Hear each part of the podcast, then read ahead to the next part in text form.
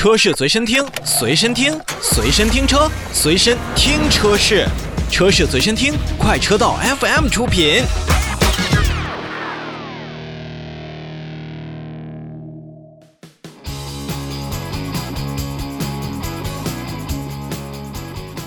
咱们继续看一看国内的汽车动态。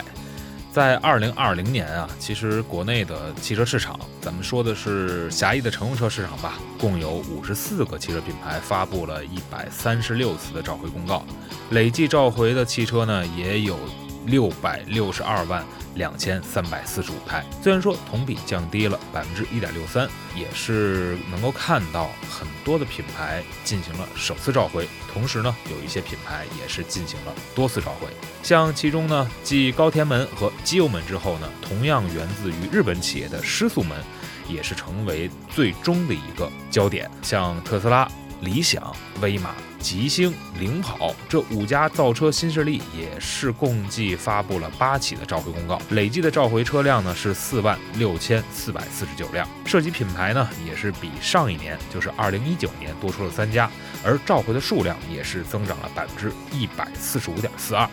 并且呢，造车新势力在召回呢。其实还是伴随着很多争议话题的。咱们先看一下在排名前五的召回的品牌。首先呢是本田，共计召回了是一百九十四万台之多。而后的是像别克、雪佛兰、凯迪拉克所在的通用，它是召回了将近九十一万辆。而奔驰呢？是发布了十七次召回，共计召回了八十万台的一个车型。沃尔沃和丰田分列第四和第五名，他们的召回数量都在五十万左右。而我们再看咱们国内的汽车品牌，排名最靠前的是来自于奇瑞，召回了将近有二十万台。而东风小康也是召回了有将近十万台。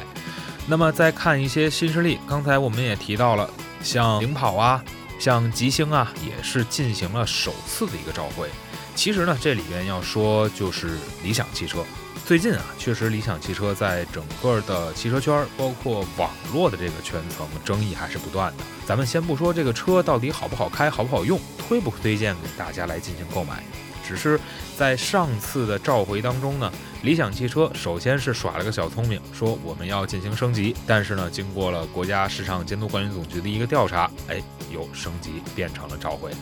这一方面呢，我们来说，现在是网络时代，确实呢，也有很多的造车新势力们保持着他们本身原有的互联网思维，反应更快，动作更迅速。那么在整个的传统汽车造车业呢，可能呢。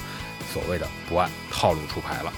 在整体来讲，我们其实期望着就是大家都能开上质量好的车型，而也期望着咱们的汽车生产方、咱们的主机厂们也能够少有几次这样的召回。毕竟召回嘛，它肯定还是有一些问题或者说一些缺陷的。但是反观来，不要因为我们来进行反应的这种非常迅速，然后从而呢把一些主动召回变成了一个主动升级，这些概念啊是偷梁换柱不得的。